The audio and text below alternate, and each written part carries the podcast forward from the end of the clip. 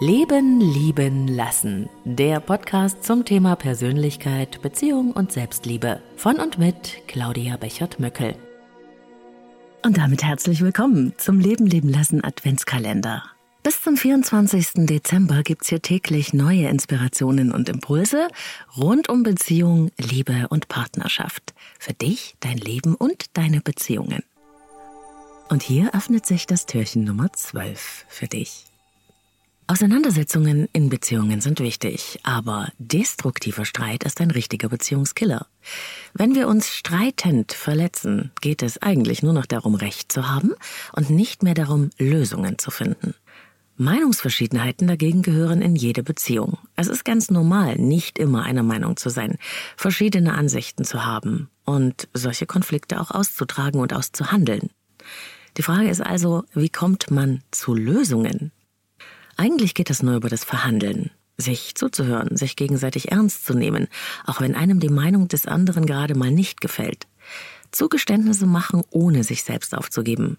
Aber das zu erreichen ist gar nicht so einfach. Und nicht immer haben wir die Fähigkeit, Probleme auch ohne gegenseitige Verletzungen zu lösen, in unserer Herkunftsfamilie gelernt. Und das führt nicht selten zu eben diesem destruktiven Streit in Beziehungen, bei dem man ein Hauen und Stechen veranstaltet, zynisch wird oder herzlos und gemein. Viele Paare geraten in Streitsituationen in die immer gleichen Abwärtsspiralen von Ablehnung und Vorwürfen. Sie sagen oder tun Dinge, die ihnen hinterher leid tun. Vielleicht kennst du das auch. Aber auch wenn man sich versöhnt, bleibt der Stachel der emotionalen Verletzung im Innersten stecken. Und auf Dauer entsteht dabei so eine Art emotionales Narbengewebe, das verhärtet, bis darunter die Liebe verschwindet. Genau deshalb ist es so wichtig, aus diesem destruktiven Streitmodus auszusteigen und eine neue Gesprächskultur zu lernen. Es geht darum, Lösungen zu finden, anstatt Recht haben zu wollen. Und dazu ist es notwendig zu verstehen, dass du im Streit, also im destruktiven Streit, niemals Lösungen finden wirst. Er raubt dir einfach nur die Energie und lässt eine Kluft zwischen dir und deinem Partner oder deiner Partnerin entstehen. Und wenn ihr euch darüber einig seid, dass ihr im ewigen Streit beide als Verlierer vom Platz geht, dann ist das schon mal sehr viel. Beobachtet doch daher mal euer Verhalten in Auseinandersetzungen. Welche Verhaltensweisen kennst du schon von dir, wenn du ganz ehrlich bist? Ziehst du dich bockig zurück? Bestrafst du deinen Partner mit kaltem Schweigen oder gehst du gar kämpferisch zum Angriff über? Schreist du herum oder gibst dem anderen Tiernamen? Wirst du übergriffig? Was immer es ist, frage dich, woher kommt dir dieses Verhalten bekannt vor? Stell dir dabei mal eine Theaterbühne vor. Auf dieser Bühne wird das Stück deines Streits gegeben und du sitzt im Zuschauerraum. Was würdest du als Außenstehender sehen? Worüber streitet dieses Paar wirklich? Und was liegt unter dem oberflächlichen Thema verborgen? Um welchen Grundkonflikt geht es denn hier?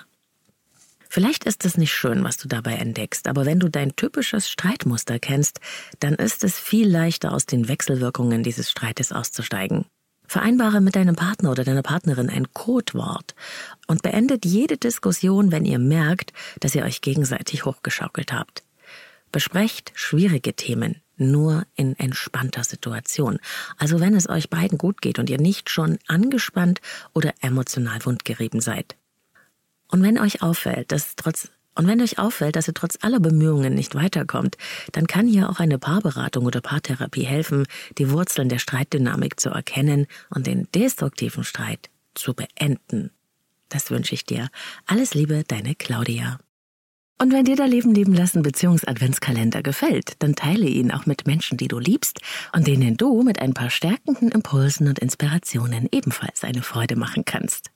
Besuche mich auch gerne auf Insta unter Leben leben lassen Podcast. Auch dort schauen wir täglich hinter die Türchen des Adventskalenders. Morgen öffnet sich das neue Türchen vom Leben leben lassen Adventskalender für dich. Ich hoffe, du bist dabei.